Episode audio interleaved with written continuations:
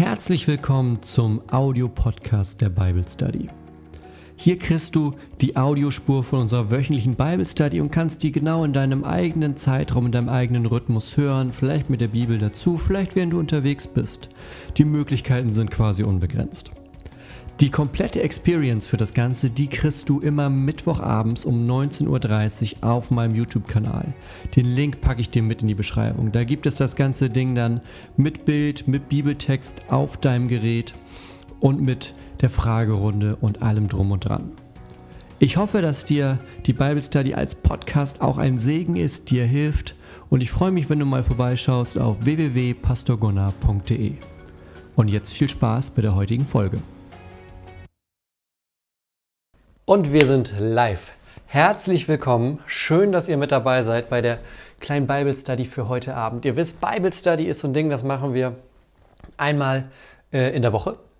Und heute haben wir ein, ja, so ein kleines Sonderding. Eigentlich machen wir das so, dass wir eine halbe Stunde uns einen Text angucken und danach dann eine Viertelstunde uns Zeit für Fragen nehmen. Heute wollen wir sozusagen einen Schritt zurückgehen und uns die Bibel selber einmal angucken. Denn es gibt, glaube ich, ganz, ganz viele Fragen, wie funktioniert das eigentlich mit der Bibel? Wo fängt man an?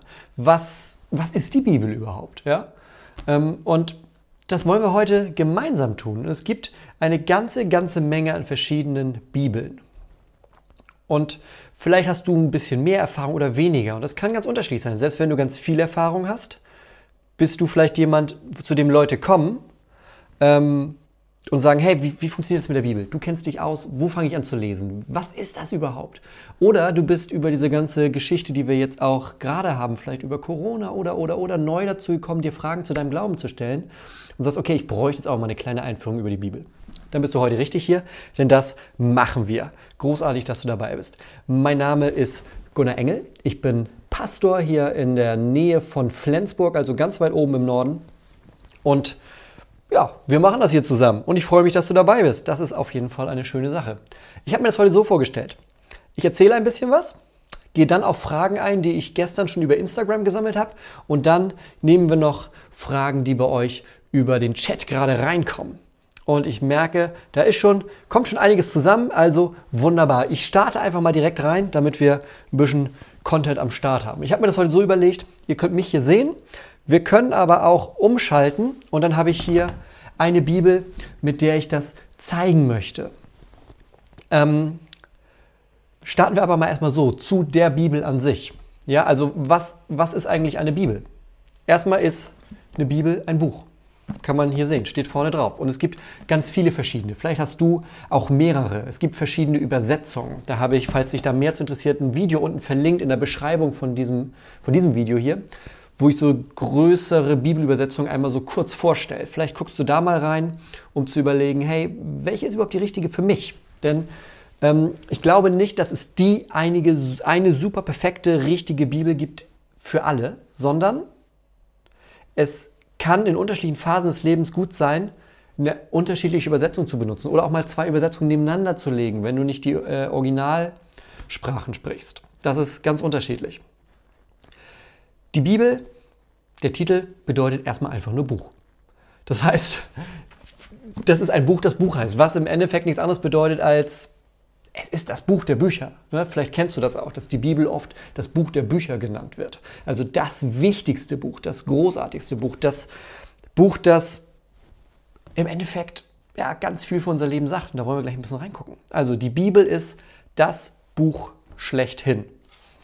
Ich zeige dir einmal ähm, was ich hier heute am Start habe. Ich benutze heute zum Zeigen diese Bibel hier. Das ist eine, äh, ja, eine leicht besondere Ausgabe vielleicht. Das ist äh, von der Übersetzung her ist das die Schlachterbibel. Vielleicht hast du davon schon mal gehört. Ein bisschen schräger Titel.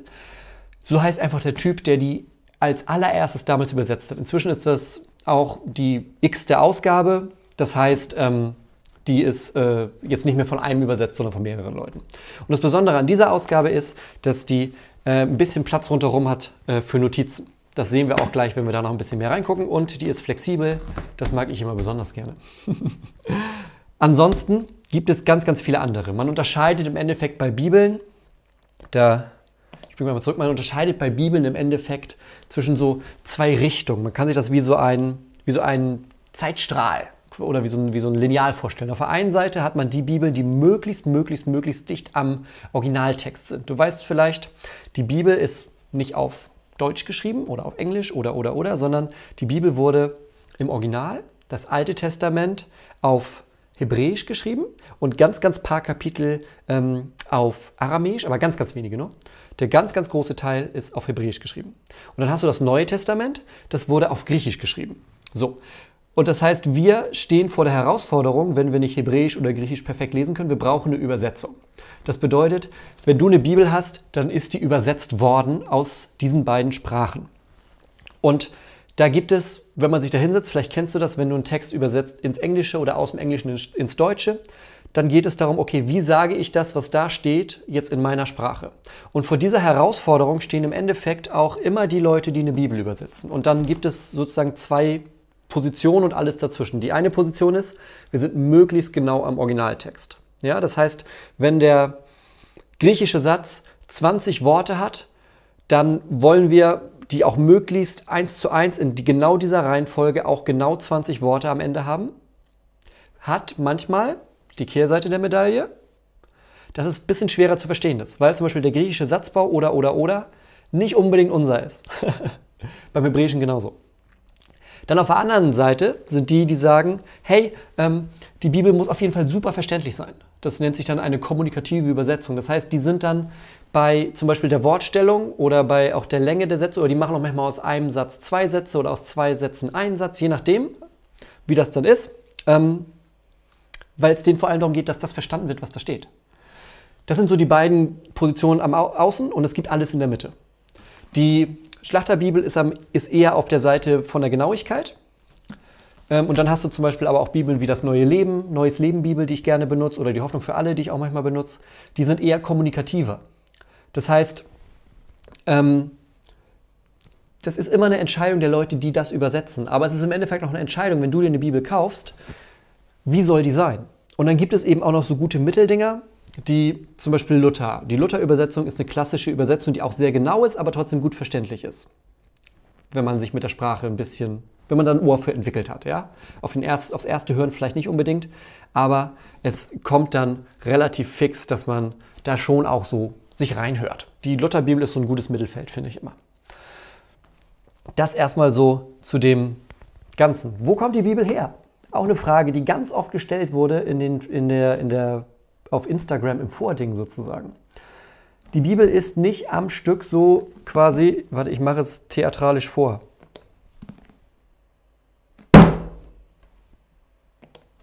Die Bibel ist nicht so am Stück vom Himmel gefallen, sondern die Bibel ist im Endeffekt ein Buch, das aus ganz vielen kleineren Büchern besteht. Vielleicht hast du das schon mal gesehen, da können wir direkt mal vorne reingehen, ins Inhaltsverzeichnis nämlich. Habe ich mir hier einen kleinen Marker reingemacht. Wenn du das Inhaltsverzeichnis einer Bibel aufschlägst, und es ist erstmal egal von welcher Bibel, dann siehst du, dass es erstmal die Unterteilung gibt, ne? Altes Testament und Neues Testament. Und darunter sind dann ganz viele Dinge aufgelistet. Insgesamt 66 Stück in der typischen protestantischen Bibel. In einer katholischen Bibel sind auch noch zwei, drei ähm, Bücher mehr drin die aber klassisch nicht zum Kanon gehören, sondern das ist der klassische Kanon, wie ihn auch die alte Kirche benutzt hat. Also wie das Alte Testament, wie das Judentum ihn benutzt und das Neue Testament, wie die frühe Kirche das benutzt hat. Das heißt, wir haben hier 66 einzelne Texte zwischen zwei Buchdeckeln.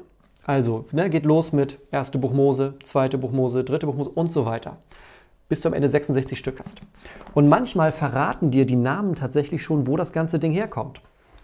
1. Buch Mose, zweite Buch Mose, dritte Buch, vierte, fünfte Buch Mose, die gehören irgendwie zusammen. Dann hast du Briefe. Zum Beispiel Paulus schreibt einen Brief an die Gemeinde in Rom. Der ist später entstanden natürlich als die Bücher Mose.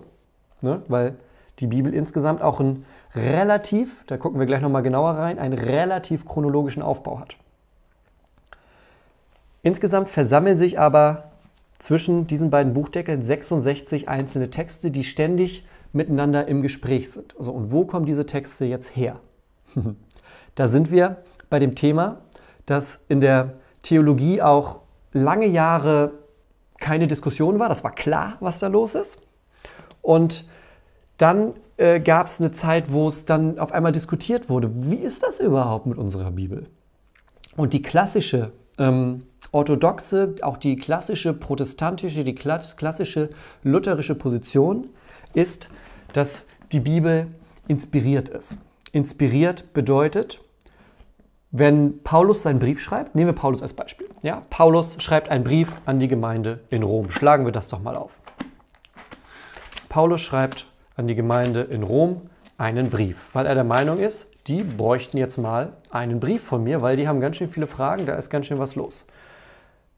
So, und Paulus schreibt an diese Gemeinde. Dann sitzt Paulus da mit seinem Stift und schreibt. Oder hat einen Schreiber, manchmal in der Antike hatten die Leute, die viel geschrieben haben, auch Leute, denen sie was diktiert haben. So. Und das wird geschrieben. Das Was da aber steht, also ich mache es jetzt ganz kurz, du kannst da kilometerweise Bücher über dieses Thema lesen. Ich mache es ganz kurz, was die klassische orthodoxe Position ist zu, wo kommt die Bibel eigentlich her. Während Paulus da sitzt und schreibt, das, was er schreibt, ist in dem Moment das, was Gott dorthin haben möchte. Das ist das, was sich Inspiration nennt. Also Inspiration im Sinne von Spiritus, im Sinne von Geist. Das ist das lateinische Wort für Geist. Also Inspiration, Spiritus. Der Geist haucht in dem Moment das ein, was da steht. Das heißt, da steht nicht das, was Paulus in dem Moment irgendwie wo er sich auch nicht sicher war oder was hätte sein können, sondern da steht das, was, was wahr ist. Ja, das ist Wahrheit. Aber es ist durch die Worte des Paulus erklärt. Deshalb hast du es manchmal, wenn du zum Beispiel das Evangelium von Markus liest und dann liest du das Evangelium von Johannes und du merkst, okay, das sind zwei verschiedene Personen, die mir da über Jesus erzählen. Einmal schreibt Markus was auf und einmal schreibt Johannes was auf. Und das klingt an manchen Stellen dann unterschiedlich. Johannes benutzt zum Beispiel eine kompliziertere Sprache als Markus. Ja, wenn man Johannes liest, auch im Griechischen, der ist ein Ticken komplizierter als zum Beispiel Markus. Das liegt daran, weil Johannes und Markus zwei verschiedene Personen waren. Aber es ist der gleiche Gott, der durch sie wirkt. Es ist der gleiche Gott, der ihnen in diesem Moment das sozusagen eingibt, was sie schreiben. Und das ist dann eben nicht ein stumpfes Diktat, also die sind nicht ausgeschaltet und sozusagen erinnern sich nicht, was sie in den letzten zwei Stunden gemacht haben und auf einmal liegt da ein Brief vor ihnen oder ein Evangelium, ja? sondern das, was da passiert, das ist ein, ja, in gewisser Weise ein Zusammenspiel. Nicht übertreiben, das mit dem Zusammenspiel, das ist schon das, was Gott möchte, aber es geht durch die Menschen durch. Und deshalb hat, ne, Gott handelt gerne durch uns Menschen und deshalb hat das manchmal so einzelne Eigenarten. Das heißt, die Bibel ist über einen langen Zeitraum entstanden, mit ganz, ganz vielen Leuten, aber mit einem Gott. Und deshalb dürfen wir der Bibel vertrauen. Das ist das Gute daran. Wären das nur Menschen, die irgendwie ein bisschen was Nettes aufgeschrieben haben, dann würde ich hierauf nicht mein Leben verwetten. Ganz ehrlich nicht. Wenn das irgendwie nur irgendein so Typ in der Wüste, der mal dachte, oh, wie könnte Gott sein, ich stelle mir das vor, äh, naja, vielleicht so. Also da würde ich mein Leben nicht drauf bauen. Sondern das, was hier drin steht, das ist das, was Gott wollte, dass da drin steht. Das ist aber in ganz kurz. So. Nur ist es so, die Bibel besteht aus zwei großen Teilen. Wir gucken uns jetzt einmal so ein bisschen an, wie das, wie das, äh, wie das ist.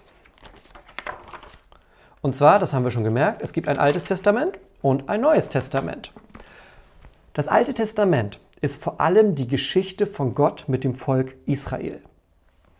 Und es ist so, dass es in gewisser Weise, in gewisser Weise chronologisch ist. Bedeutet, wenn du die erste Seite aufschickst, dann geht es mit der Schöpfung los. Das macht Sinn, ja? Der erste Satz der Bibel weißt du wahrscheinlich. Am Anfang schuf Gott Himmel und Erde.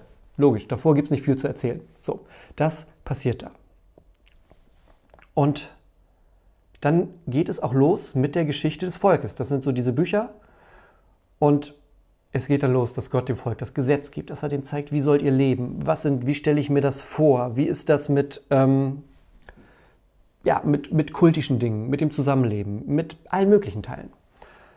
Und dann kommt eine Zeit, das, man sieht es auch ein bisschen abgegrenzt hier, das sind dann die Geschichtsbücher. Da geht es die ganze Zeit darum, was ist die Geschichte dieses Volkes mit Gott. Ja, die bekommen irgendwann einen König. Dann haben die mal den einen, mal den anderen König. Der eine verhält sich gut, der andere verhält sich schlecht. Der andere folgt diesen Geboten, die am Anfang gegeben wurden, der andere nicht. Und so weiter und so weiter und so weiter. Das heißt, hier wird ganz viel von der Geschichte dieses Volkes erzählt. Jetzt könntest du sagen, okay, hat ja nichts mit mir zu tun, weil ich bin ja nicht Teil dieses Volkes vor 3000 Jahren. Bist du nicht? Hast du wahrscheinlich recht mit. Aber das, was da passiert, das sehen wir nachher, wenn wir zum Neuen Testament kommen, das hat trotzdem für uns eine ganz, ganz wichtige Funktion und einen ganz wichtigen ja, Standard oder eine ganz wichtige Aussage, die da noch mit drin steckt. Da kommen wir gleich zu. Ich habe jetzt gesagt quasi chronologisch, weil man könnte jetzt meinen, okay, dann geht das hier immer so weiter bis zum Ende. Nicht ganz, denn es ist so, dass hier die prophetischen Bücher kommen. Wir haben Geschichtsbücher, klassisch, der und der geht dahin, macht dies und jenes, dann gefällt das Gott oder es gefällt Gott nicht und dann machen die dies oder dann machen die jenes. Ja, da wird berichtet, was passiert. Da sind zum Beispiel die ganzen Sachen drin mit Mose, mit Abraham, Noah und die Flut. Ähm, all diese, sozusagen auch die großen Geschichten, die man kennt, die stehen da alle irgendwo drin. David wird König und so weiter. König Salomo, die Weisheit, das ist alles da drin. Und dann gibt es noch zwei weitere Gruppen. Und das eine, das sind die, ja, das heißt eigentlich meistens nur die Schriften. Das ist so der ganze Rest, der nicht in die anderen beiden Gruppen passt. Also zum Beispiel die Psalmen. Das sind vor allem also sind 150 Texte, 150 einzelne Texte.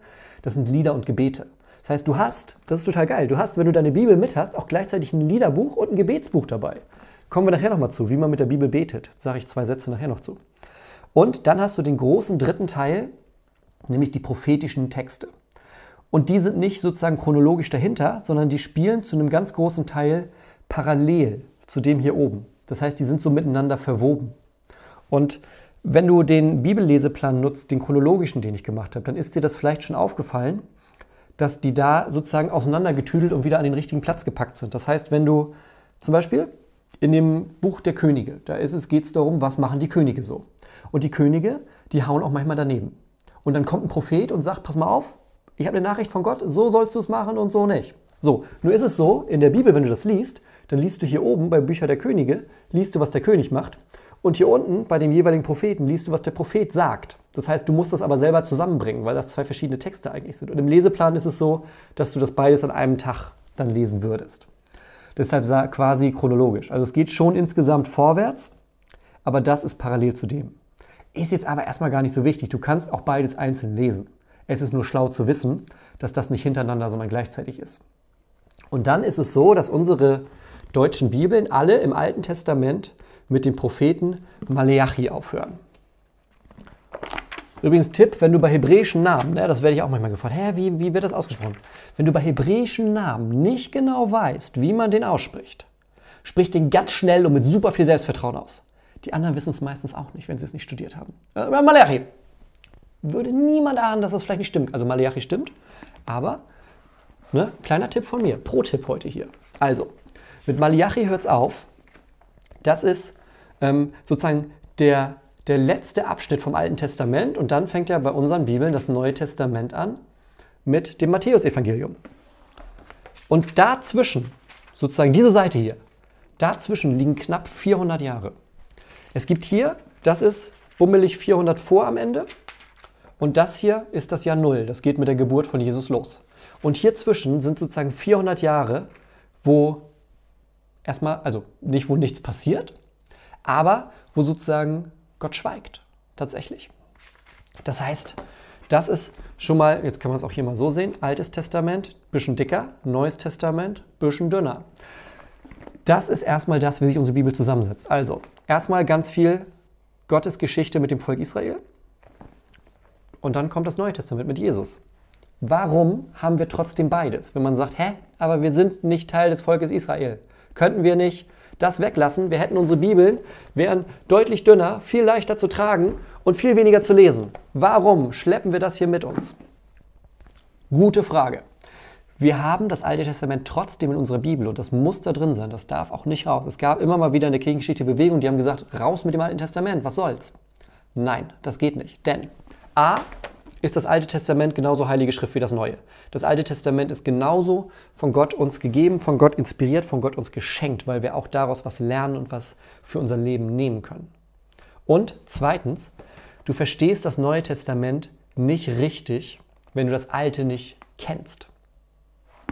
Das bedeutet nicht, dass du erst das Alte komplett gelesen haben musst, bevor du im Neuen anfangen darfst, aber du wirst ganz oft Momente haben und Matthäus ist da ein perfektes Beispiel eigentlich für, der ständig auch auf das Alte Testament sich beruft. Zum Beispiel hast du das direkt bei der Geburt von Jesus. Da geht Matthäus nämlich immer wieder darauf ein, dass es Prophezeiungen gibt im Alten Testament, die Jesus ankündigen. Ja? Das Alte Testament, vielleicht kann man sich das so merken. Das Alte Testament ist die Zeit vor Jesus. Hier ist ganz, ganz viel drin, das weist auf Jesus hin. Du hast Ankündigungen ähm, schon ganz früh, die sagen, zum Beispiel David ist ein okayer König, der macht das ganz gut, das ist ein Mann nach Gottes Herzen. Aber es kommt ein ewiger König, es kommt ein messianischer König, der noch viel besser, also David ist sozusagen so ein kleiner, so ein kleiner Vorblick darauf, auf das, was noch kommt. Der deut, auch der deutet schon auf Jesus hin. Du hast selbst in der Schöpfungsgeschichte schon, dass eine Verheißung da ist, dass später einmal einer der Nachfahren die Schlange, der Schlange den Kopf zertreten, also den Teufel besiegen wird. Selbst in, also im dritten Kapitel der Bibel hast du schon auf Jesus hin eine, einen Hinweis. Und das ganze Alte Testament ist voll damit und drückt uns immer schon und deutet uns immer schon sozusagen, ja, macht Hunger darauf, da kommt einer, wo sich das alles erfüllen wird, die ganze Sehnsucht, alles das, worauf wir warten. Und dann hast du die vier Evangelien. Das ist der Anfang des Neuen Testamentes, Matthäus, Markus, Lukas, Johannes. Das sind diese Texte. Das sind vier Evangelisten, vier Leute, die jeweils die Geschichte von Jesus, während er auf dieser Erde war, erzählen. Also die fangen, zwei von denen, äh, Matthäus und Lukas, fangen bei der Geburt an, Weihnachtsgeschichte. Markus fängt bei der Taufe an, der hat die ersten 30 Jahre, da erzählt er nichts drüber. Und Johannes fängt sogar noch davor an mit dem Prolog. Am Anfang war das Wort und das Wort war bei Gott, das heißt, er fängt streng genommen sogar vor der Geburt an. Und die erzählen alle bis zur Auferstehung also bis Ostersonntag. Das ist das, was die vier Evangelien uns erzählen. Das wäre dann sozusagen der zweite Abschnitt. Also deutet auf Jesus hin, Verheißung, Prophezeiung. Also nicht nur, ist natürlich auch ganz, ganz viel Geschichte und Gesetz und so und da ne, ganz, ganz viel mehr noch. Aber wenn man das so einmal in, in einfach erzählt. Vier Evangelien, die uns sagen, was Jesus auf dieser Welt gesagt, gemacht, getan hat. Und dann die Folge des Ganzen. Du hast die Apostelgeschichte, das kommt direkt danach. Das ist die Zeit der frühen Kirche. Jesus, Himmelfahrt, ist nicht mehr da. Was machen wir jetzt? Wir haben diese Botschaft, wie geht's weiter? Kommt logischerweise hinterher. Und dann kommen die ganzen Briefe. Das heißt, in der frühen Kirche wurden Briefe geschrieben von Paulus und von anderen, weil es Fragen gab zu diesem Glauben. Die haben jetzt Jesus erlebt und wollen danach leben. Ja, die haben gehört, okay, der ist uns verheißen, dann ist der da, hat uns was mitgegeben. Wie leben wir das jetzt? Das ist hier drin das ist vielleicht so, ein, so, ein, so eine einfache ähm, Überblick über, über, die, über die Bibel. Und du merkst schon, der rote Faden, den ich benutze, um durch das Ganze durchzugehen, der rote Faden ist Jesus. Auch wieder, wie vorhin bei der Inspiration, das ist eine sehr klassische Position. Wer mich länger kennt oder hier schon länger dabei ist, der weiß, dass ich meistens relativ klassische Positionen vertrete. Das ist eine klassische Position, die sagt, Jesus ist der rote Faden der Bibel. Jesus ist das, was ähm, ja, was die Bibel auch zusammenhält im Endeffekt. Er ist das Zentrum der Schrift. Ah, es dreht sich am Ende alles um Jesus. Entweder weist es auf ihn hin, oder es ist etwas, was er getan hat, oder es ist die Folge von dem, was er getan hat. Ist eine klassische Position. Wird heute nicht zwingend überall so ähm, vertreten, ist aber, glaube ich, was, worauf man achten sollte, wenn du auf der Suche nach einer Gemeinde bist. Das heißt, Jesus ist der rote Faden und das Ganze baut aufeinander auf, quasi auch chronologisch zu Jesus hin, Jesus und weiter.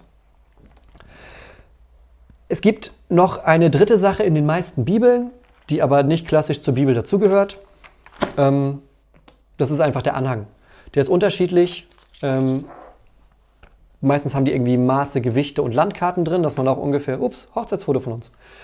Ähm, Landkarten, wo das Ganze passiert. Also es gibt ein Video, wo ich erkläre, wie ich Bibeln vorbereite immer. Und ich habe äh, immer ein, ein Foto hinten drin, das habe ich in dem Video erklärt. Also hier sind wir bei der Hochzeit. Hier ist äh, die Schwangerschaft äh, von Anni mit Titus, weil ich einfach gerne, sozusagen, das mache ich im Gottesdienst ganz gerne. Ich schlage dann hinten auf und bevor ich auf die, äh, nach vorne gehe zum Predigen. Ist so eine Macke. also die Landkarten und das Material hinten drinne, das äh, gehört nicht klassisch zur Bibel dazu, sondern das ist extra. In der Schlachter hier ist es so, du hast ähm, wichtige Reden und Taten von Jesus. Du hast das, was ich eben erzählt habe, zum Beispiel die Verheißung, das ist so eine Dreiertabelle. Hier steht im Alten Testament, was wird angekündigt. Hier ist dann nochmal in einem Satz zusammengefasst, was wird da denn überhaupt angekündigt? Also ne, Textstelle, Thema, wo wird das im Neuen Testament erfüllt? Haben nicht alle Bibeln, die hat das, das ist unterschiedlich. Und meistens haben die noch irgendeine Art von Zeitstrahl oder sowas. Das haben aber die Herausgeber dazu gemacht, das gehört nicht klassisch zur Bibel dazu. Was klassisch auch nicht zur Bibel dazugehört, was uns aber ungemein hilft, weil wir sonst ziemlich aufgeschmissen wären häufig, sind die Kapiteleinteilungen und die Verseinteilungen. Wie findet man sich nämlich in einer Bibel zurecht? Eigentlich ganz simpel. Die Bibel, haben wir gesehen, besteht aus 66 einzelnen Texten. Das ist auch das erste, wenn man eine Bibelstelle angibt. Also zum Beispiel Matthäus. Damit ist gemeint Matthäus-Evangelium. Du merkst, wir sind jetzt hier super basic, aber ich merke immer wieder, und auch bei Rückfragen zum Leseplan, dass das manchmal gar nicht so klar ist. Und das ist überhaupt nicht schlimm. Deshalb lernen wir das jetzt hier. Also, wenn jemand sagt, schlag doch mal Matthäus 5,23 auf, dann bedeutet das Matthäus-Evangelium und dann gibt es große Zahlen und kleine Zahlen. Die großen Zahlen sind die Kapitel, also Kapitel 1, Kapitel 2, Kapitel 3. Und dann gibt es, gehen wir mal zu Kapitel 5. Und 5, ne, Kapitel 5, Anfang der Bergpredigt. Und dann gibt es kleine Zahlen, die stehen immer vor den Versen. Also hier 2, 3, 4, 5, 6, 7, 8, 9, 10. Hier ist es so, dass in der Schlachter fängt jede Zeile, also jeder Vers kriegt eine eigene Zeile, damit man die schneller findet. Das mag ich total gerne beim Predigen, weil wenn ich dann denke, ah, warte, da steht auch was zu in Johannes 15,4, dann finde ich das super schnell. Wenn das so schnell gehen muss. Manchmal geht das schnell bei mir im Kopf, manchmal auch nicht. Das heißt, eine Bibelstelle findet man, indem man eine Angabe hat aus welches Buch, also Matthäus, Markus oder Apostelgeschichte oder 1. Mose oder Nehemia ein Kapitel, das ist die große Zahl, und ein Vers, das ist die kleine Zahl. Und die sind in allen Bibeln gleich. Das heißt, egal ob du die Schlachter benutzt oder die Luther oder die Hoffnung für alle oder die Neues Leben oder, oder, oder, wenn jemand sagt, also wenn ihr da mit fünf verschiedenen Bibeln sitzt und sagt, hey, lasst doch mal alle Matthäus 5, Vers 3 aufschlagen und ihr macht das, dann findet ihr alle Matthäus 5, Vers 3. Es kann sein, oder es ist sehr wahrscheinlich, dass die Übersetzung nicht identisch ist miteinander. Deshalb gibt es ja verschiedene Übersetzungen aber ihr landet alle bei der gleichen Stelle. Das heißt, du musst dir einfach nur merken, es gibt das Buch, dann gibt es das Kapitel und den Vers. Und wenn du nicht weißt, wo steht welches Buch, guck ins Inhaltsverzeichnis. Es ist keine Schande, das Inhaltsverzeichnis einer Bibel zu benutzen. Manche haben an der Seite auch das so eingestanzt. Man, man kann sich auch so ein Register reinmachen. Es gibt auch eins zum, bei Anni zum Kaufen oder zum selber machen, verlinke ich dir unten. Es ist keine Schande, ein Inhaltsverzeichnis zu benutzen. Du musst nicht perfekt die ganze Reihenfolge am Anfang schon wissen. Du, musst die, du, du darfst am Ende im Glauben zufrieden sterben und musst nicht wissen, in welcher Reihenfolge die Bibelbücher vorkommen. Ist in Ordnung. es gibt in diesem Buch, in jeder Bibel ein Inhaltsverzeichnis, das darfst du benutzen. Und dann findest du die großen Zahlen, die Kapitel, die kleinen Zahlen, die Verse. Eigentlich ganz simpel. Christe hin. genau. Das ist zum, wie finde ich mich in der Bibel zurecht. Also wir haben jetzt darüber gesprochen, wie finde ich mich zurecht, wo kommt die Bibel eigentlich her, in ganz paar Sätzen. Was ist der rote Faden? Ja, Jesus, der sich da durchzieht. Die Bibel ist die Geschichte, wie Jesus zu uns kommt, bei uns ist. Das heißt, es gibt diesen schönen Satz, der, ist, ähm, der sagt, die Bibel ist ein Liebesbrief Gottes an uns. Je nach Tagesform finde ich den manchmal gut, manchmal schlecht, weil der auch so ein bisschen kitschig ist. Aber wenn du die Bibel liest, dann weil das auch eine Frage ist, die häufiger kommt. Wie lese ich denn jetzt überhaupt die Bibel? Lies die Bibel doch so mit so einer Spannung zwischen, es ist schon für mich, aber es ist auch nicht alles direkt für mich. Ist ein bisschen tricky. Was vielleicht am Anfang hilft, ist dir zu, dich zu fragen, wenn ich einen Bibeltext lese, was lerne ich darin über Gott? Zwei Fragen, ja. Was lerne ich über Gott? Was lerne ich über mich oder über die Menschheit allgemein? Denn normalerweise in jedem Text gibt es irgendwas, was wir über Gott lernen, es gibt was, was wir über uns Menschen lernen. Und das kann was total Schönes sein. Das kann sein, dass wir lernen, Gott ist gnädig, Gott ist die Liebe, Gott ist geduldig mit uns. Es kann sein, dass wir lernen über uns, wir sind Gottes Ebenbild, wir sind gewollt, wir sind kein Zufall, wir sind seine Schöpfung. Es gibt aber auch Dinge, wo wir lernen, Gott ist auch zornig über Dinge. Es gibt Dinge, die gefallen Gott gar nicht. Es gibt Dinge, über die wird Gott richten. Oder wir lernen, keiner von uns kann aus eigenem Antrieb, aus eigener Tat, aus eigenen guten Taten, aus Dingen, die wir uns überlegen, gerecht vor Gott stehen. Auch das lernen wir. Die Sache ist, dass wir das alles zu einem großen Faden zusammenbringen und immer wieder zu Jesus zurückbringen. Das ist die, die Herausforderung des Ganzen, ja? Das Ganze mit Jesus zu verknüpfen. Und das geht im Endeffekt, wenn man sich damit länger beschäftigt. Ja, es gibt so die Basics, die Grunddinger. Habe ich auch einen Leseplan zu gemacht, verlinke ich dir unten. Das sind so die 60, ich will nicht sagen wichtigsten Texte, weil jeder Text in diesem Buch ist wichtig, aber es sind vielleicht die 60 Texte, die am Anfang, glaube ich, ganz, ganz hilfreich sind, wenn man sich zum ersten Mal damit auseinandersetzt. Das heißt, ein bisschen was von der Schöpfung, Sündenfall, ein bisschen was Arche Noah, ein bisschen Abraham, bisschen was aus den Königsgeschichten und so weiter und dann nachher auch Jesus und so weiter. Verlinke ich dir unten kann man mit zwei Texten am Tag in ungefähr 15 Minuten pro Tag, in 30 Tagen hast du einen super Überblick über dieses Buch. Du hast dann nicht 1200 Seiten gelesen, aber du hast die Basic-Texte, die wichtigsten Abschnitte in diesem Buch hast du gelesen dann. Vielleicht wäre das gerade für den Anfang was. Verlinke ich dir nachher unten diesen 30-Tage-Plan. Wir wollen jetzt gleich noch einmal so ein bisschen in Fragen reingucken, die ganz oft kommen, weil das sind vor allem praktische Fragen. Wir haben jetzt ein bisschen was Theoretisches gemacht und wir wollen jetzt ein bisschen noch in die Praxis gehen. Ich mache das erst, ein paar Minuten die Sachen, die über Insta gekommen sind gestern. Und dann gucke ich gleich nochmal in den Chat rein. Also, ich schaue mal hier auf mein iPad, da habe ich die Sachen nämlich drauf. Frage, die oft kam, gibt es einen roten Faden? Haben wir eben schon drüber gesprochen. Ja, Jesus ist der rote Faden. Eine Frage, die häufiger kommt, vielleicht hast du dir die schon gestellt oder die wurde dir gestellt, bekomme ich Antworten auf die meisten Fragen in der Bibel? Gibt es in unterschiedlichen Varianten die Frage. Es gibt, bekomme ich Antwort auf die meisten Fragen, bekomme ich auf alle meine Fragen eine Antwort in der Bibel oder auch andersrum ein bisschen offener. Wozu ist die Bibel? Also was, warum sollte ich mich damit beschäftigen? Das ist so eine Frage, die da so ein bisschen hintersteht. Du bekommst nicht auf alle Fragen, die du hast in der Bibel, eine Antwort. Wenn du wissen möchtest, wie du eine Zündkerze im Auto wechselst, wirst du in der Bibel nicht die Antwort finden. Wenn du wissen möchtest, wie man ähm, ein Haus statisch richtig baut, dass es bestimmte Windstärken in den Wäldern von Kanada aushält, wirst du die Antwort auch nicht in der Bibel finden. Aber das macht nichts.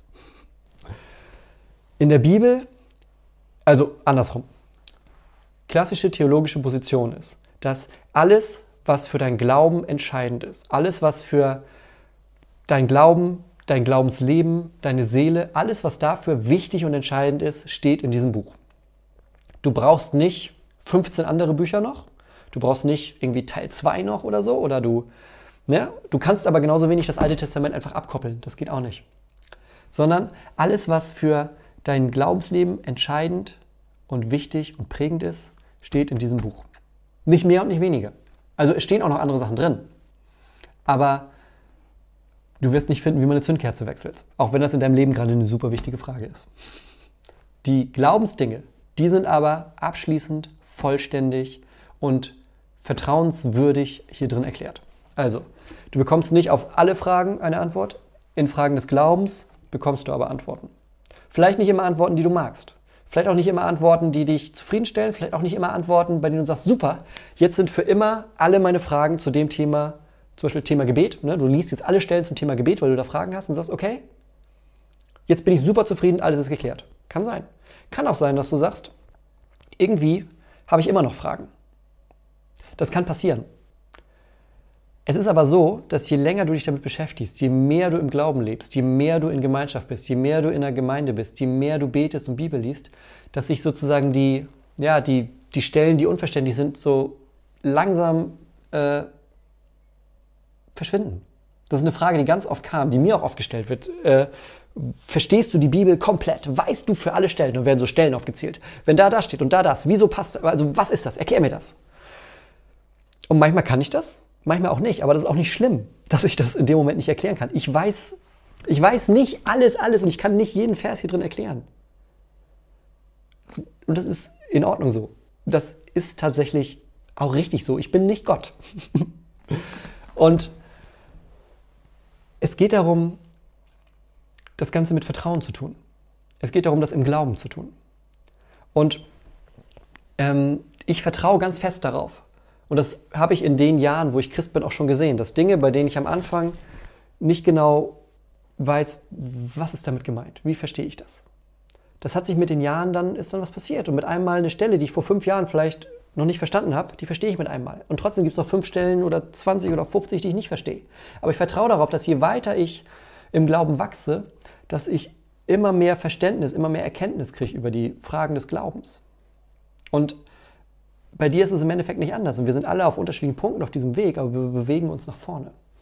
Und wenn du in der Bible Study von Emma aus dabei warst, die haben wir, kannst du auch noch in der Playlist nachgucken, die haben wir kurz nach Ostern gemacht. Da geht Jesus mit zwei Jüngern nach Emmaus, also nach, nach Ostern nach Emmaus. Und er erklärt denen anhand der Bibel, anhand des Alten Testaments, warum er sterben musste. Das ist dieses ganze ne, Verheißungsding, wo ich eben, über, eben drüber gesprochen habe. Und darauf warte ich. Auf diesen Moment, wenn ich bei Gott, bei Jesus im Himmel bin und diese geniale, riesengroße Bible Study stattfindet, wo er mir alle meine Fragen beantworten wird. Das wird ein genialer Moment. Also das ist, da freue ich mich wirklich drauf. Das heißt, es ist aber auch okay, wenn ich hier jetzt noch nicht alles verstehe. Und es ist genauso okay, wenn du noch nicht alles verstehst. Ähm, Klassikerfrage, die ganz oft kommt, muss ich vorne anfangen? Ähm, als ich das erste Mal Bibel gelesen habe, so mit 14, 15, ähm, habe ich erste Seite angefangen und bin dann irgendwo bei Levitikus verhungert. Und das wird vielen Leuten so gehen. Ähm, ist eine Hürde, aber du musst nicht auf der ersten Seite anfangen. Die Bibel ist zwar chronologisch und wenn du dich ein bisschen damit schon beschäftigst, ein bisschen auskennst, dann ist das eine super Sache, einfach vorne anzufangen und durchzulesen. Weil du sozusagen, ne, du weißt, wie die Geschichte ausgeht. Jesus gewinnt. Aber wenn du das noch nie gemacht hast, dann rate ich den Leuten immer, fang mit dem Evangelium an. Schlag das Neue Testament vorne auf, Matthäus, Markus, Lukas oder Johannes. Nimm dir einen von denen, ist egal welchen, und lies das einfach.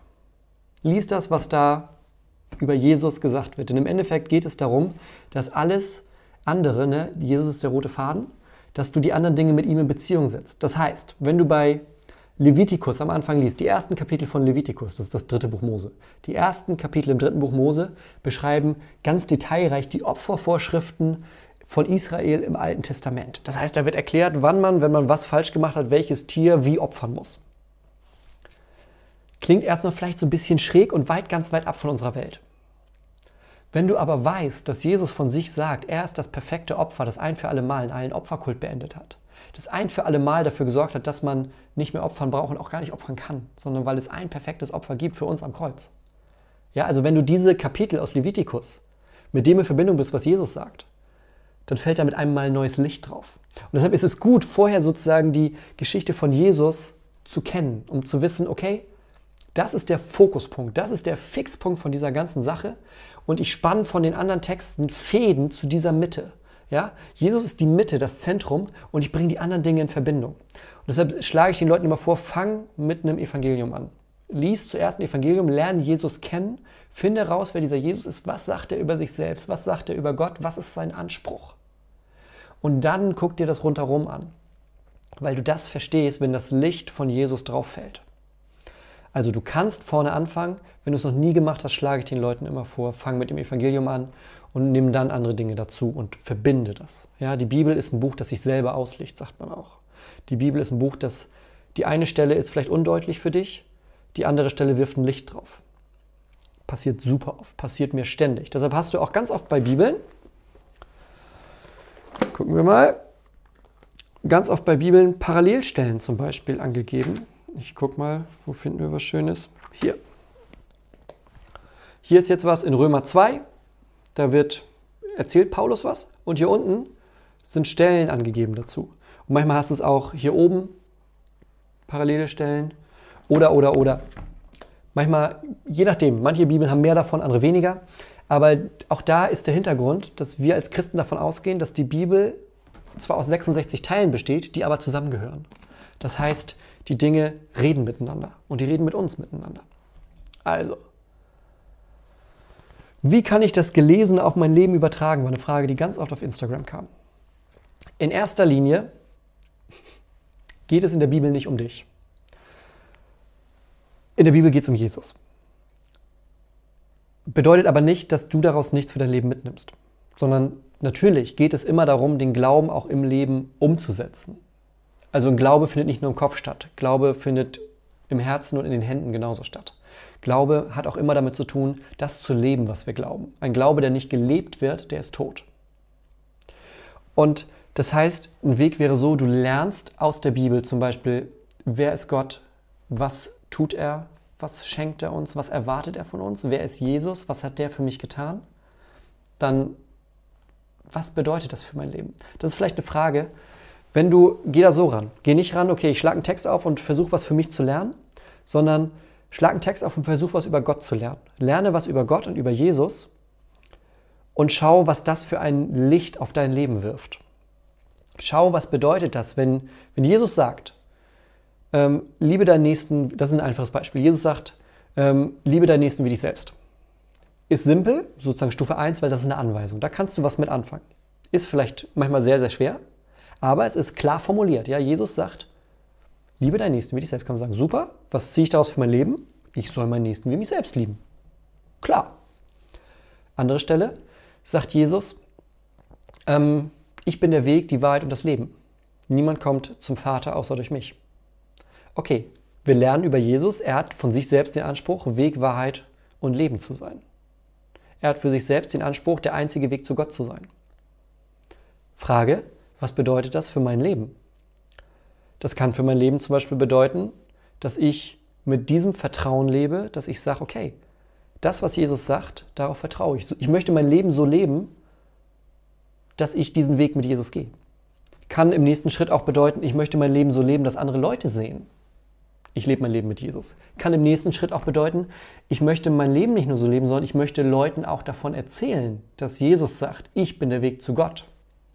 Wie kann man das machen? Und da kann man dann kreativ werden. Ja, was, was, können, was kann in deinem Leben, was müsste sich ändern, damit Leute sehen, du lebst mit einem, mit einem Gott, der sagt, ich bin der einzige Gott und Jesus ist der Weg zu mir.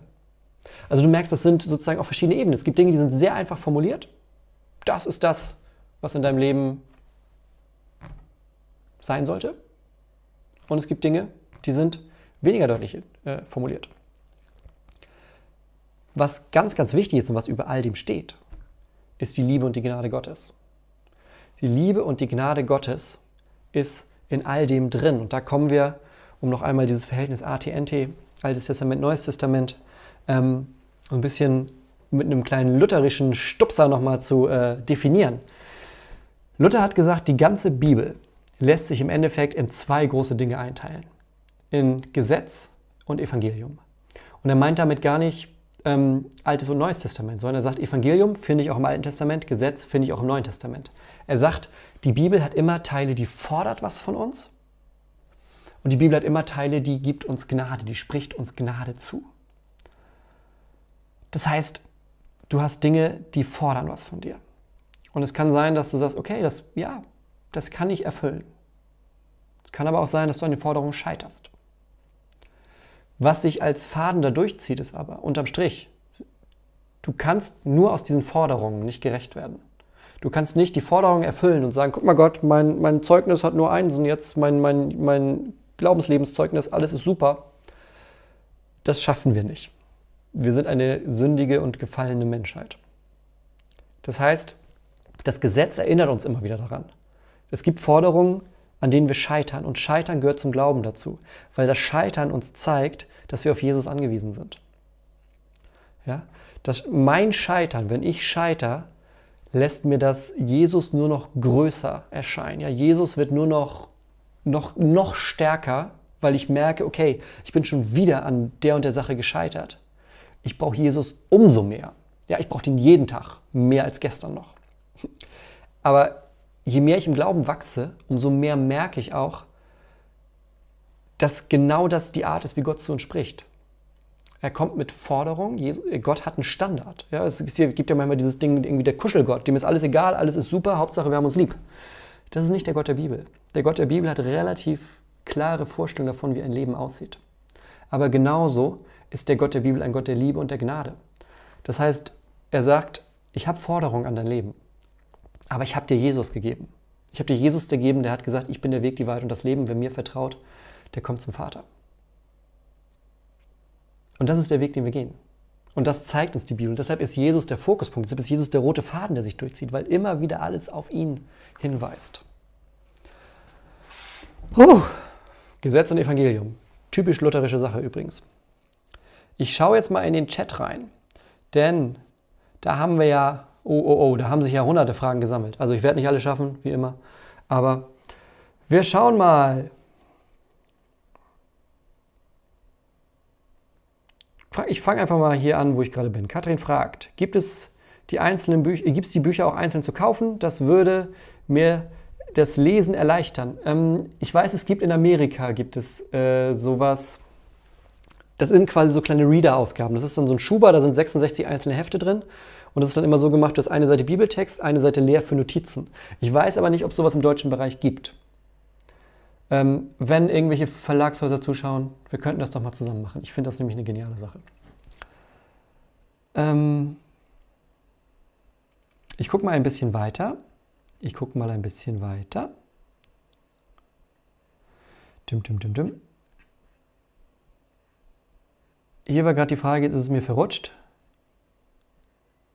Ist mir verrutscht, aber jemand hatte gefragt, ist das mit der Inspiration sowas wie Channeling? Also ich kenne mich mit Channeling, Channeling nicht so aus, das ist aber glaube ich sowas Esoterisches. Wenn ich das richtig in Erinnerung habe, bedeutet Channeling, äh, dass der Kopf aus ist quasi. Und das ist bei Inspiration nicht so. Der Kopf von Paulus ist nicht aus, wenn er den Römerbrief schreibt. Deshalb klingt der Römerbrief, wenn man den liest, ist das Griechisch auch anders als ähm, zum Beispiel das Markus-Evangelium, weil die Köpfe von Markus und Paulus nicht aus sind aber die schreiben das, was, vielleicht ist es so ein bisschen wie ins Ohr flüstern. Am Ende des Tages ist es was, was Gott tut. Wir können es nicht, äh, wir können Inspirationen, wir können uns daran nähern, wir können es aber nicht eins zu eins mit einer Gleichung erklären. Aber sowas wie Channeling ist es äh, auf jeden Fall nicht.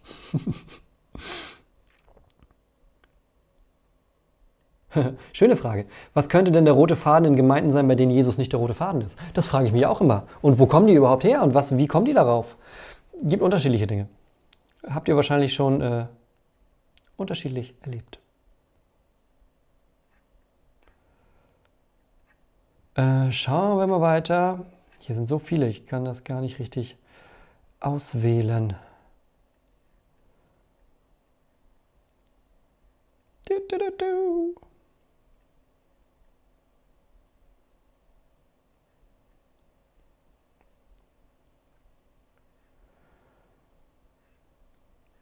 Hier entspinnen sich ja richtig theologische Diskussionen in dem Ganzen, merke ich gerade.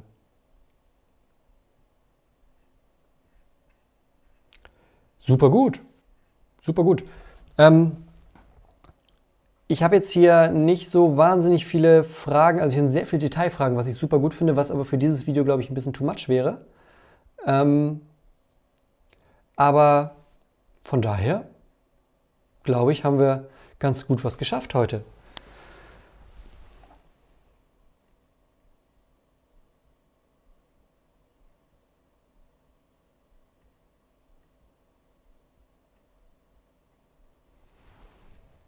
Super, läuft. Guck mal, läuft bei uns. Das heißt, ihr könnt jetzt alle euch ein bisschen in der Bibel zurechtfinden.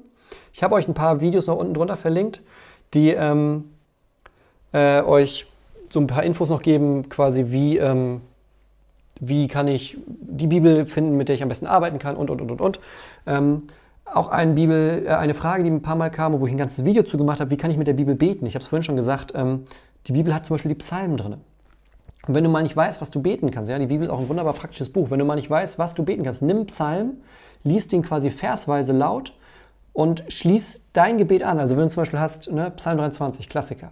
Der Herr ist mein Hirte, mir wird nichts mangeln. Liest du das laut und äh, kannst dann im Gebet sozusagen anschließen. Wo erlebst du Gott als dein Hirten, dass dir nichts mangelt? Ne? Und, und, und. Also super viele Sachen kannst du äh, mit diesem Buch machen. Also, geniale Sache. Ansonsten, ähm, gerne Video weiterteilen zu Leuten, die vielleicht auch gerade diese Fragen haben. Weiter ähm, das ganze Ding schicken. Die bleibt auch online. Alle Bible Studies bleiben online, sind in einer großen Playlist drin. Und ähm, ich freue mich, dass ihr dabei seid. Das bringt mir unglaublich Spaß und, weil das schon ein paar Mal war, ähm, die Bible Study einmal die Woche, die bleibt auch nach Corona. Wir haben jetzt mit Corona angefangen, aber die bleibt nach Corona. Also, gute Sache das. Ich freue mich, wenn ihr dabei seid. Ladet ruhig auch Leute dazu ein. Ne? Wir werden auch noch mal ein paar andere Themen machen. Das war jetzt ein Basic-Thema. Ich, ich arbeite gerade an einer etwas größeren Sache, die ich demnächst äh, öffentlich machen werde. Und äh, dann nimmt das hier nochmal anders Fahrt auf. Warte mal ab. Aber wir sehen uns ansonsten nächste Woche gerne wieder. Ähm, wenn ihr noch weiter Infos braucht, Videos von mir sind unten drin. Ich habe eine ganze Playlist übers Bibellesen. Guckt da rein. Ähm, wenn ihr zu ein, zwei Kommentaren Hinweise braucht, auch dazu habe ich ein Video. ähm, wenn ihr was auch immer, ja, schaut da rein, hilft euch. Und ich sage ganz, ganz vielen Dank euch, dass ihr heute mit dabei wart. Das hat mir tatsächlich wunderbar Spaß gemacht mal wieder. Und wir sehen uns beim nächsten Mal wieder. Hat mich sehr gefreut. Passt auf euch auf, seid gesegnet und bleibt gesund. Also, ganz herzlichen Dank euch und dann sehen wir uns beim nächsten Mal wieder. Und schön Bibel lesen, ne? Ciao.